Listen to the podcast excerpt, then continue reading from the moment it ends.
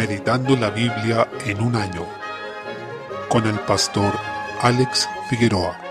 Día 6, mes 9, libro de Cantar de los Cantares. Cantar de los Cantares es un libro poético atribuido al rey Salomón y que ha dado lugar a bastante debate sobre su interpretación, ya que tradicionalmente se ha considerado como una alegoría, es decir, una imagen de la relación de Dios con su pueblo. El hecho de afirmar que consiste en una alegoría significa que está escrito deliberadamente para apuntar hacia una realidad más allá de lo que se dice literalmente, de manera que se usan símbolos y figuras para enseñar sobre realidades espirituales más profundas. En este caso, los dos amantes que se mencionan en el libro no serían el foco de lo que quiere decir el autor, sino que lo que está detrás de esa imagen. Esta ha sido la forma tradicional de interpretarlo. Una segunda interpretación ha sido decir que existieron estos dos personajes principales, es decir, el novio y la novia, y algunos lo atribuyen al rey Salomón y a alguna de las mujeres que él tomó, pero que el Señor inspiró este libro como conteniendo un significado más profundo, que es reflejar a Cristo y su iglesia a través de este matrimonio. La tercera forma es decir que simplemente se trata de un poema de amor que no tiene mayor significado teológico y que este libro solamente habla del amor matrimonial y nos da un ejemplo de ese amor. Lo que podemos ver es que, si bien es cierto se trata de un poema que usa el lenguaje del amor, de la relación entre un hombre y una mujer, también es cierto que fue inspirado por Dios a través de Salomón, quien es un tipo del Señor Jesucristo como hijo de David, y la relación matrimonial es una imagen recurrente en la escritura para representar a su pueblo y su relación con el Señor. Por consiguiente, este libro, en un sentido más profundo, se refiere a eso, más allá de sus personajes históricos. Ahora, esta interpretación tipológica no significa que cada pasaje del libro apunta a esa relación entre Cristo y su iglesia. Por ejemplo, dice en el capítulo 1, versículo 2, O si él me besara con besos de su boca, porque mejores son tus amores que el vino. Claramente hay versos particulares que no se aplican a esa relación entre Dios y su pueblo,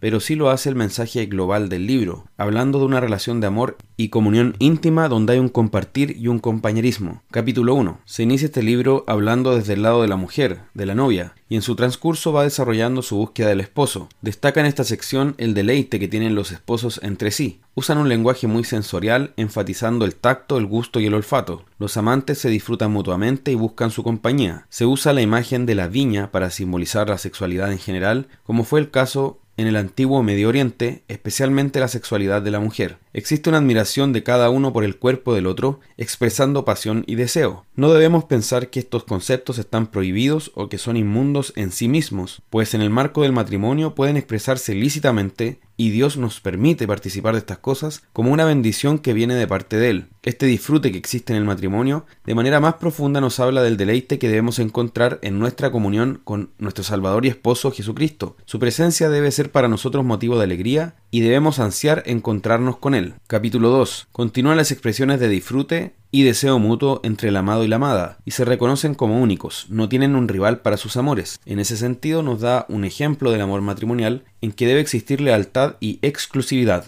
Dice la Escritura, todos tengan en alta estima el matrimonio y la fidelidad conyugal, porque Dios juzgará a los adúlteros y a todos los que cometen inmoralidades sexuales. Hebreos 13:4, versión NBI. Esto sin duda es una aplicación del mandamiento no cometerás adulterio, y se aplica en nuestra relación conyugal, pero esa lealtad matrimonial nos da una imagen de lo que debe ser la exclusividad de nuestro amor por Dios. Esto queda claro en el primer mandamiento, no tendrás dioses ajenos delante de mí. Nada debe interponerse en nuestra lealtad y adoración a Dios, solo Él merece el sitial más alto en nuestras vidas. Los zorros, mencionados aquí, son el único elemento adverso en este escenario que se presentaba como una primavera de ensueño y en el que los amantes se encontraban como gacelas en el campo. Estos zorros pueden simbolizar la oposición y obstáculos humanos para la unión entre los esposos. En tanto, los montes y colinas simbolizan los obstáculos que deben superarse para que los amados puedan estar juntos. Esto nos dice que frecuentemente los novios y esposos enfrentarán diversos obstáculos para concretar su unión, pero deberán vencerlos por el amor que se tienen el uno por el otro y confiando en el Señor. El versículo 7 nos dice que se debe esperar el momento adecuado para el amor la intimidad. Ese contexto es el matrimonio, y la única persona adecuada será el cónyuge con el que hemos unido nuestras vidas en pacto matrimonial. Capítulo 3. Se evidencia además un deseo de la comunión. La novia desea la unión con el novio y lo busca, siendo esto recíproco. Los cónyuges deben desear el compañerismo el uno con el otro y hacer todo lo posible para resultar deseables a su compañero o compañera. Así, nos muestra esa relación que hay en el matrimonio, pero también en un sentido más profundo entre Cristo y su iglesia. Nos recuerda lo que dice Apocalipsis 22:17, y el espíritu y la esposa dicen, ven, y el que oye diga, ven. Capítulo 4. Se aprecia que el esposo desea y elogia a la esposa, la ve como hermosa, como única a sus ojos y su compañía como algo deseable. El antiguo Medio Oriente usaba las palomas para simbolizar la intimidad sexual o la seducción. Aquí nos habla de cómo el esposo deseaba sexualmente a su esposa anhelando su unión con ella. El hecho de que la llame hermana era una muestra de familiaridad y amor tierno. Las expresiones huerto cerrado y fuente cerrada nos hablan de la sexualidad de la mujer y de su virginidad. Esto es así porque el poema de este libro no es una narración en orden cronológico, sino que mezcla elementos del noviazgo, en que no se debe tener intimidad, y el matrimonio, en que los esposos pueden amarse libremente. Por eso, luego en el versículo 16, la esposa abre el huerto a su esposo y le invita a disfrutarlo. En un sentido espiritual, se refleja aquí el deseo santo que tiene Cristo de tener comunión con su amado pueblo. A pesar de nuestro pecado y maldad, el Señor nos ha hecho hermosos como iglesia, nos ha adornado ante Él.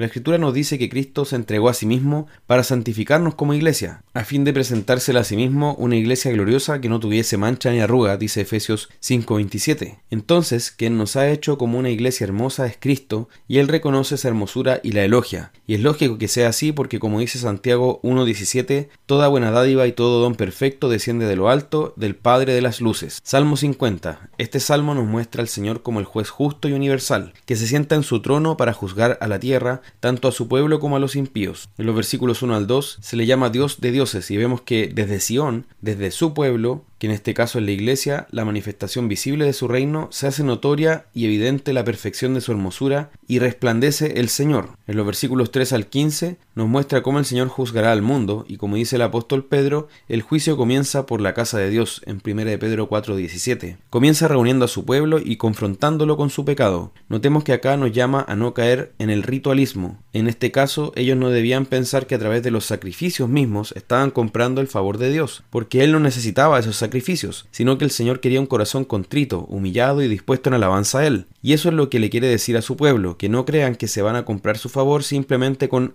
animales sacrificados, aunque debían seguir obedeciendo la voluntad de Dios respecto al sistema de sacrificios en el templo. Por eso dice en el versículo 14, sacrifica a Dios alabanza y paga tus votos al Altísimo. Y lo mismo fue cuando Jesús les dijo, misericordia quiero y no sacrificio, en Mateo 9:13. En el hebreo, la palabra para misericordia se refiere a amor y fidelidad al pacto. Si ese corazón dispuesto no estaba en ellos, entonces los sacrificios que hicieran en nombre de Dios solo serían rituales vacíos. Versículo 16. Luego se dirige a los malos y notamos que el Señor no es como se le presenta hoy día, un Dios que anda casi mendigando cariño de quienes lo rechazan, sino que dice, ¿qué tienes tú que hablar de mis leyes y que tomar mi pacto en tu boca? Desde el versículo 17 el Señor los reprende y les hace ver que el hecho de que Él no los juzgue de manera inmediata no significa que no los va a juzgar. El versículo 21 nos muestra una de las frases más notables que podemos encontrar cuando les dice, pensabas que de cierto sería yo como tú. Ese es uno de los errores más comunes en que podemos caer y de ahí se derivan muchísimos vicios, pecados y malas prácticas, tanto en la adoración como en la vida cotidiana, por el hecho de pensar que Dios es como nosotros, de humanizarlo, de bajarlo a nuestro nivel,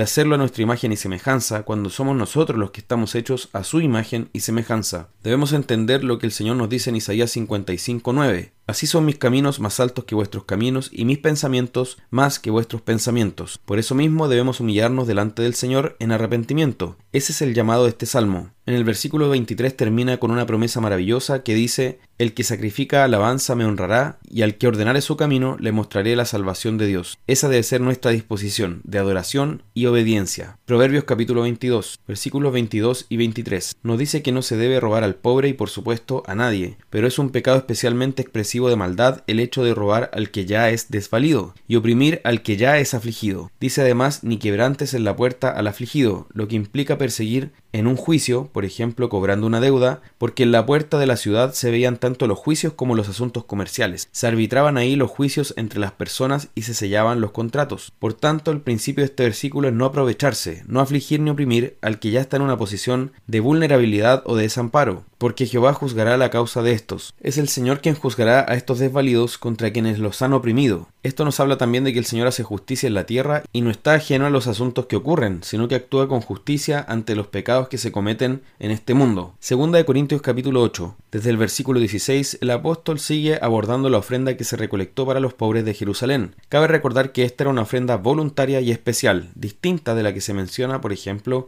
en 1 Corintios 9, que es aquella destinada al sostenimiento de la obra de la iglesia, ya que esa ofrenda es algo constante, permanente y es un deber de todo cristiano. En cambio, la ofrenda para los pobres a la que se refería Pablo no era constante ni permanente, ni es el deber del cristiano respecto de su iglesia local, sino que era una ofrenda especial y voluntaria hacia los que estaban padeciendo hambre en Jerusalén. Desde el versículo 19 se aprecia que hay un cuidado muy grande del apóstol en cuanto a administrar todo esto para la gloria del Señor. Lamentablemente, hoy en día en el mundo incrédulo existe un testimonio terrible respecto de la iglesia, como si fuera un nido de ladrones que se aprovechan económicamente de las personas. Tristemente se ha formado esa imagen porque muchos pastores han lucrado a costa de sus hermanos y los han explotado financieramente, y también los han defraudado con engaños. Se evidencia una actitud totalmente contraria en el apóstol. Sabiendo que el tema del dinero es sensible, dice que él administraba todos estos donativos con transparencia y prudencia. Deben haber sido bastantes recursos porque ellos los recolectaron de todas las iglesias que habían sido plantadas. Así administraban estos donativos para la gloria del Señor, como nos habla el versículo 19, evitando que alguien los pudiera censurar en esto. Ellos procuraban hacer las cosas honradamente, no solo delante del Señor, sino también delante de los hombres, dice el versículo 21. Desde el versículo 22, para esto escogían a los hermanos de mejor testimonio, aquellos ya conocidos y habiendo comprobado en medio de la iglesia que eran personas piadosas y llenas del Espíritu Santo y de servicio. Por tanto, tengamos también nosotros este cuidado, siempre estar velando, porque todo sea administrado conforme a la Escritura y para gloria de Dios. Tengamos este criterio de escoger a quienes son llenos del Espíritu y piadosos, no solo para la administración de finanzas, sino para todo servicio. Procuremos reconocer y designar a quienes aman al Señor